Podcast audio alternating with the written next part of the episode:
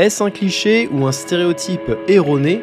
Toujours est-il qu'on entend beaucoup dire que les Français sont mauvais en langues étrangères. Alors dans cet épisode spécial langue, eh bien je vais vous donner mon opinion sur est-ce que les Français sont vraiment si terribles que ça dans l'apprentissage des langues.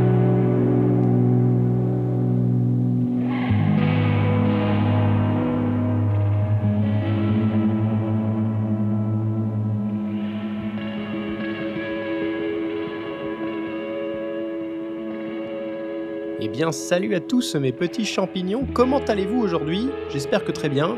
Installez-vous, prenez votre petit café, euh, commencez votre petite série de musculation au gym. Euh, faites attention à bien vous concentrer sur la route si vous êtes en direction du travail. Je sais que vous m'écoutez tous un petit peu partout, que ce soit au gym, euh, sur le chemin du travail, dans le métro, peu importe. Bref, j'espère que ça va. Petite introduction très bizarre. Comme vous l'avez euh, entendu dans l'introduction, aujourd'hui je veux parler de ce fameux mythe euh, bah, des Français qui sont mauvais dans l'apprentissage des langues étrangères. Alors je dis mythe, en vrai, je pense que dans tout stéréotype et cliché, il y a toujours une part de vrai. C'est-à-dire que euh, c'est basé sur un constat de base. Évidemment, on généralise un peu, mais c'est vrai que les Français ont une mauvaise réputation quand il s'agit eh bien d'apprendre des langues étrangères. Donc je précise que euh, aujourd'hui je ne vais pas vous apporter une réponse de type oui c'est vrai ou non c'est pas vrai. En fait c'est bien plus complexe que ça et honnêtement j'ai pas euh, euh, on va dire les, statistiques appropriées et les études scientifiques appropriées pour vous donner une réponse aussi tranchée, aussi claire on va dire. Mais en tout cas je veux partager un petit peu mon opinion personnelle, mon expérience personnelle aussi sur le sujet pour vous aider un petit peu à savoir bah, pourquoi on pourrait peut-être potentiellement expliquer pourquoi bah, certains Français, en tout cas, euh, ne sont pas bons en langue, en tout cas la, majorité, j'ai envie de dire même, même si je pense euh, du fond du cœur que les choses avancent, évoluent dans le bon sens, et que euh, les, nouvelles générations ont peut-être plus de facilité avec certaines langues, notamment l'anglais, euh, mais on est encore loin d'un résultat vraiment euh, super bon comme on peut avoir par exemple dans des pays nordiques qui eux sont complètement euh, bilingues presque et parlent un anglais vraiment superbe. Alors après on peut encore questionner les, autres langues étrangères, mais en tout cas sur ce qui est de la question de l'anglais, eh bien, il y a des pays qui, qui, qui fonctionnent beaucoup mieux que la France à ce niveau-là. Et donc, on arrive un petit peu à euh, le pourquoi du comment, comme on dit. Pourquoi les Français sont mauvais en euh, langues étrangères et notamment en anglais? Eh bien, je pense que euh, ça a beaucoup à voir avec le fait de d'être passé du français qui était la lingua franca il y a longtemps, qui était la langue officielle, la langue intellectuelle, la langue philosophe, littéraire, on va dire, et euh, qui s'est vu devancer de très loin par l'anglais. Et je pense que dans la culture française, on est resté un petit peu euh, avec cette pensée de tout le monde devrait parler français, tout le monde euh, devrait, si vous voulez, s'adapter à nous, les Français, et pas l'inverse. Et je pense que c'est notamment vrai sur les anciennes générations, qui sont en fait même surpris finalement que certaines personnes ne parlent pas français. Honnêtement, il y a beaucoup de Français, je ne sais pas si c'est euh, quelque chose que vous avez déjà remarqué, mais il y a beaucoup de Français qui partent en vacances dans un pays étranger, peut-être dans votre pays, et qui euh, commencent à parler français un peu euh, à droite à gauche, et qui, se, bah, qui sont surpris en fait de voir que les gens ne, sont pas capables de leur répondre en français. Et honnêtement, c'est déjà arrivé. Moi, ma grand-mère, par exemple, elle fait ça. Des fois, quand elle vient en Espagne, des fois, elle parle français aux gens, au magasin, par exemple, et elle est un peu en mode, bah, en plus elle va élever le ton un petit peu, elle va parler plus fort parce qu'elle pense que c'est un problème finalement de compréhension. Mais en fait, non, non, c'est juste que bah, les gens ne parlent pas français, hein. tout le monde ne parle pas français partout. Et donc, euh, je pense que ça, c'est un petit peu ancré dans la mentalité des anciennes générations en France. Donc, le premier point que je voulais évoquer, finalement, c'est euh, lié à la notoriété passée de la langue française et finalement l'incompréhension, ou en tout cas euh, euh, le manque euh, de compréhension de la population française sur la nécessité d'apprendre des langues étrangères, et notamment le français. Mais c'est valable sur toutes les langues étrangères finalement. C'est juste que euh, si vous voulez, en fait, sur euh, plusieurs générations, bah, il y a beaucoup de Français, en gros, qui pensaient que c'était pas utile d'apprendre des langues étrangères, puisque le français avait une telle notoriété que finalement, bah, on pouvait vivre en France euh, sans euh, parler des langues étrangères. Il n'y avait aucune nécessité d'en apprendre. À l'époque, la France, en plus, faisait à peu près tout sur le territoire, entre guillemets. Donc il y avait du business vraiment français. Les gens ne, ne faisaient pas de business avec d'autres pays, etc. Donc si vous voulez, c'est né un peu tard cette, euh, cette nécessité pour la France de euh, diversifier, on va dire, euh, son, son bagage linguistique et d'apprendre des langues étrangères. Donc c'est quelque chose qui est venu un peu trop tard. Là où par exemple je mentionnais tout à l'heure les pays nordiques, eh bien les pays nordiques finalement avec beaucoup moins de notoriété et des langues qui sont un peu plus spécifiques, un peu plus niches si on peut dire, qui ont moins de, pouvoir on va dire euh, dans le monde linguistique, eh bien finalement c'était euh, c'était euh, on se posait même pas la question, c'était une nécessité finalement d'apprendre une langue avec plus de notoriété et plus on va dire de communication derrière. Donc l'anglais était évidemment le, choix le choix logique si vous voulez. En plus, on peut aussi rajouter que la France est très diversifiée et évoluée dans beaucoup de domaines linguistiques, c'est-à-dire par exemple, on a de très bons doublages français, donc aucune nécessité d'aller voir un film en langue originelle. Euh, il y a très peu de Français, euh, il y a quelques années, euh, j'ai envie de dire il y a 20 ans, qui regardaient des films en version originale. Alors maintenant, c'est de plus en plus populaire, surtout sur les générations actuelles, les nouvelles générations parce que bon, voilà, il y a, un petit peu euh, ce phénomène Hollywood, euh, euh, Netflix et compagnie, et donc du coup, on a envie de regarder des, films et des séries en VO, en version originale, mais c'est quelque chose qui est arrivé encore une fois assez tard. Donc c'est pas quelque chose que par exemple mes parents ou mes grands-parents faisaient, pas du tout. En fait, on avait tellement d'acteurs de doublage, c'est une profession vraiment à part entière en France que finalement on n'avait pas besoin euh, d'apprendre une langue pour profiter finalement des supports qu'on nous proposait. Là où par exemple dans certains pays nordiques, je ne saurais pas les nommer, mais je sais que par exemple, eh bien, à, la télé, quand il y a un film qui passe, bah, si c'est un film américain, ça reste en version originale. Il n'y a, pas de, a pas de doublage derrière.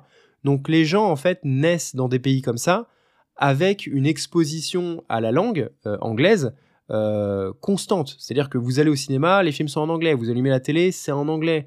Euh, des fois, vous, devez certainement euh, bah, vouloir lire certains livres, ils sont disponibles en anglais, etc. Donc ça, c'est quelque chose qui fait vraiment une énorme différence. En France, on n'avait pas cette nécessité, et même encore maintenant, on l'a pas vraiment. C'est-à-dire qu'il faut avoir vraiment envie d'apprendre l'anglais pour s'y mettre. Mais en fait, il n'y a pas de nécessité d'apprendre la langue. Alors c'est quelque chose qu'on nous a un peu rabâché à l'école depuis euh, quelques années maintenant, de dire oui, mais vous savez, euh, c'est important euh, d'apprendre l'anglais pour le monde du travail, etc., etc. Et en fait, j'ai envie de dire que les choses ont évolué très rapidement puisque moi, par exemple, à mon époque, dans les années 90 et 2000, on nous disait apprends l'anglais, c'est un avantage incroyable sur ton CV pour trouver du travail. Honnêtement, maintenant, c'est plus un avantage, c'est quelque chose qui est nécessaire. C'est-à-dire que tout le monde doit parler anglais, en tout cas sur son CV. Euh, il y a beaucoup de personnes qui mentent là-dessus, sur leur niveau d'anglais, mais en tout cas, tout le monde doit parler anglais, et je pense que maintenant, l'avantage, ça va être de parler une troisième, quatrième ou cinquième langue.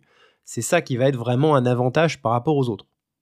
Dans la même idée, vu que le français est encore une langue qui est quand même très respectée et populaire dans le monde, bah finalement on a accès à toutes sortes d'informations en français. Je pense que la plupart des gens peuvent avoir accès à, on va dire, beaucoup, beaucoup d'informations en français sur Internet, par exemple, même si on passe à côté de certaines choses. Hein. C'est-à-dire que si on est, euh, enfin, si on parle uniquement français et qu'on fait des recherches sur tel ou tel sujet euh, sur Internet, bon, bah, il y a quand même beaucoup de choses dont on ne va pas pouvoir profiter, malheureusement, parce qu'il va falloir parler anglais, voire espagnol, voire après, euh, si on parle d'autres langues très importantes, bah, peut-être chinois, etc mais euh, je pense qu'on peut vivre une vie normale et avoir accès à beaucoup d'informations plus que nécessaire en français. Donc voilà, ça change par exemple par rapport à une autre langue, je sais pas, une langue qui va être un peu moins populaire, on va dire, je sais pas, le roumain. Bon bah certainement que euh, si vous parlez uniquement roumain, vous n'allez pas avoir accès à toute l'information euh, nécessaire dans vos vies, et il va falloir bah, faire des recherches en anglais sur Google par exemple. Je, ne sais pas, c'est un exemple, hein, j'imagine. Euh, mais en tout cas, en français, bah, vous n'avez pas forcément besoin de ça. Alors oui, vous allez passer à côté d'informations qui certainement seraient utiles et intéressantes pour vous, mais honnêtement, il y a des gens qui peuvent euh, vivre dans l'ignorance, entre guillemets, ignorer tout ça, et euh, se contenter des informations qu'ils trouvent en français, et ça leur suffit amplement. Bon alors jusqu'à maintenant on a vu des raisons plutôt culturelles et sociales euh, pour répondre à la question donc pourquoi les Français sont mauvais en langue. Maintenant, faut pas oublier non plus que euh, le système éducatif français en ce qui concerne les langues étrangères est loin d'être exemplaire. Et en fait, c'est un système éducatif qui fonctionnait certainement très bien il y a de ça 30, 40, 50 ans, mais qui est maintenant en fait euh, trop vieux et, qui doit justement changer, puisqu'il doit se baser justement sur les nouvelles euh, recherche scientifique euh, sur ce domaine. Et malheureusement, on voit que l'évolution, le changement arrive tardivement. Euh, c'est très long en fait de changer un système éducatif comme, comme il l'est en France. Et malheureusement, bon bah moi par exemple, je fais partie d'une génération où l'anglais déjà a été enseigné tard. On commençait relativement tard puisque moi bah, j'ai commencé l'anglais quand j'avais 11 11 ans ou 12 ans, quelque chose comme ça. Donc c'est relativement tard. Maintenant, heureusement, ça change et on commence à enseigner le français, euh, l'anglais, pardon, euh, dès le plus jeune âge. Donc ça, c'est déjà une bonne chose.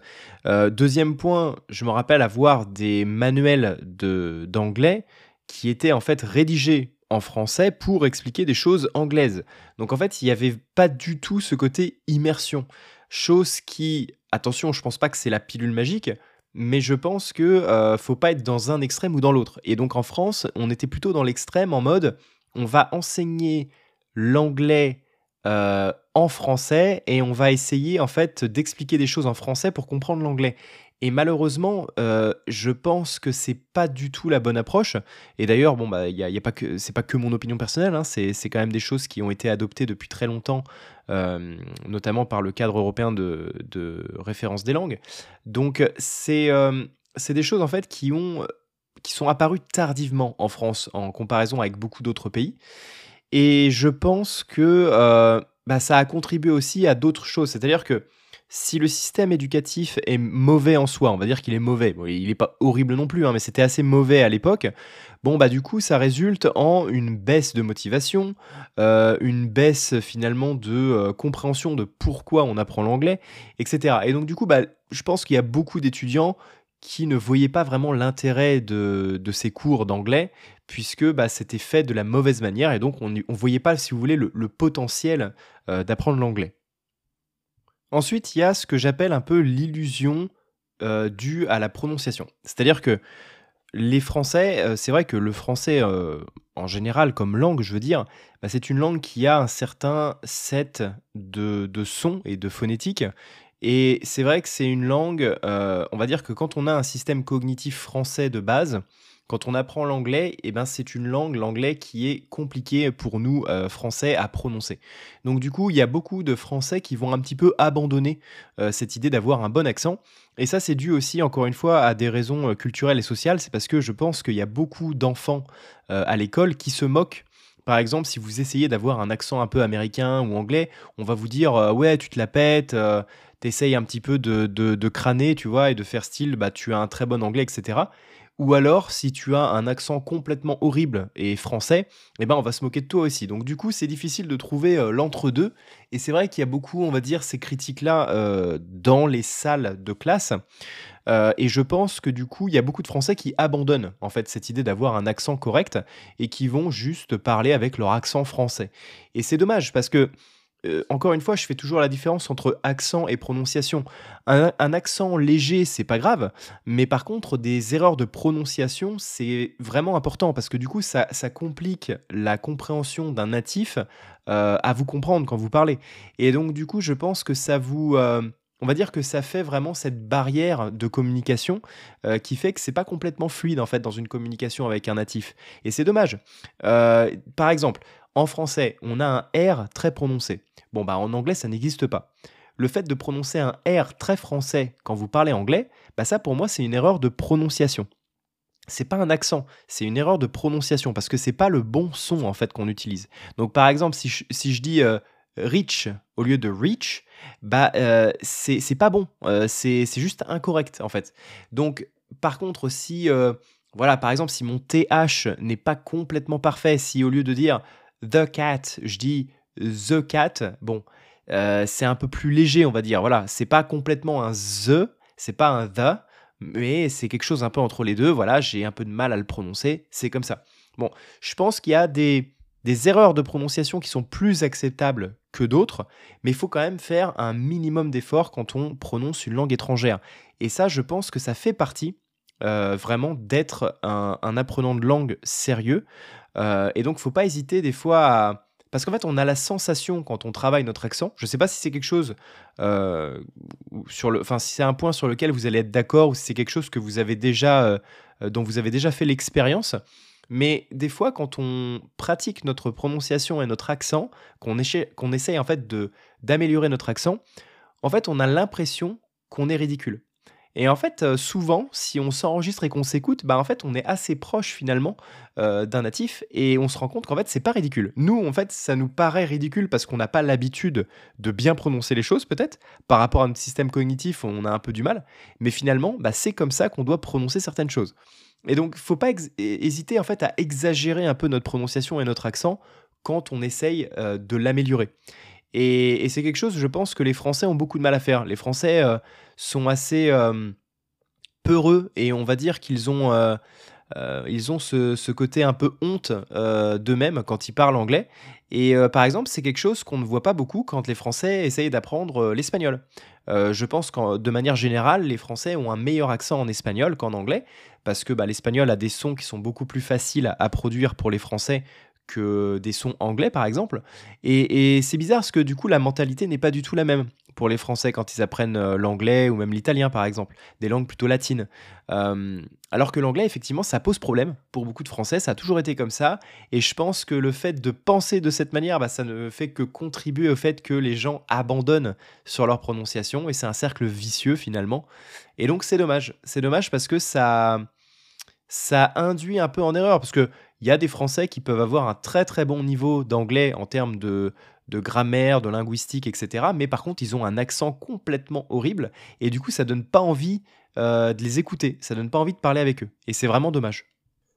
Voilà, donc c'était un petit peu mon opinion sur ce mythe, sur cette, euh, ce stéréotype, on va dire, des Français qui sont mauvais en langue. Je pense que euh, le mot de la fin, c'est un petit peu voilà, les Français sont pas nécessairement mauvais en langue, mais c'est vrai qu'ils ont une mauvaise réputation, surtout basée sur leur niveau d'anglais. Euh, je pense qu'ils peuvent euh, être meilleurs peut-être dans certaines autres langues étrangères, mais c'est vrai qu'en anglais, bah, on a une mauvaise réputation, et pourtant, c'est euh, par exemple un accent qui est plutôt apprécié des anglophones en général. Euh, je crois, par exemple, aux États-Unis, à l'époque où je vivais aux États-Unis, il y avait euh, des statistiques qui étaient sorties et en gros, euh, les Américains, ils préféraient l'accent britannique et le deuxième accent qu'ils aimaient bien, c'était l'accent français. Et en fait, je pense que si on a un accent français comme moi, par exemple, qui est relativement léger, on va dire, c'est-à-dire que j'ai pas un accent français hyper prononcé non plus, je pense que finalement, ça peut jouer en notre faveur et euh, on peut avoir euh, finalement, on va dire, des petits avantages euh, par rapport à nos conversations avec les natifs. Mais encore une fois, je pense que par contre, le, les méthodes utilisées à l'école en France ne sont pas encore au top. Je pense que les techniques employées par le gouvernement pour l'éducation nationale eh bien, euh, c'est encore euh, des choses à revoir, mais petit à petit, il y a quand même des améliorations. Je pense que l'anglais devrait être enseigné encore euh, plus tôt, dès le plus jeune âge, vraiment, et qu'on devrait insister un peu plus sur le côté immersif, peut-être encourager les gens, les enfants même, dès le plus jeune âge, bah, à regarder par exemple la télé en anglais, lire en anglais, etc., etc. Donc ça, c'est des on va dire que c'est des habitudes qui sont encore un peu nouvelles, on va dire, pour, euh, pour les Français. Mais heureusement, les nouvelles générations, euh, on va dire, changent. C'est vrai qu'on vit dans un monde qui est de plus en plus anglais, en tout cas anglophone. Euh, et donc, du coup, je pense que ça facilite les choses. C'est vrai qu'on on a de plus en plus accès à des médias aussi anglophones, etc. Donc, c'est vrai que, heureusement, ça évolue. Et je pense que d'ici euh, quelques temps, bah, les Français auront une meilleure réputation peut-être euh, vis-à-vis euh, de l'apprentissage des langues. En tout cas, je vous encourage tous à faire un effort, en tout cas, et à, comment dire, développer des routines, des bonnes habitudes qui font que sur le long terme, eh bien, on voit cette différence finalement avec un bon plan d'action et un plan d'action qui est un peu limite limite ou parce que c'est une obligation comme par exemple les cours d'anglais à mon époque à l'école, c'était un peu une obligation mais ça ne portait pas trop ses fruits sur le long terme. Voilà, j'espère que l'épisode vous a plu. On se retrouve la prochaine fois pour un nouveau point langue.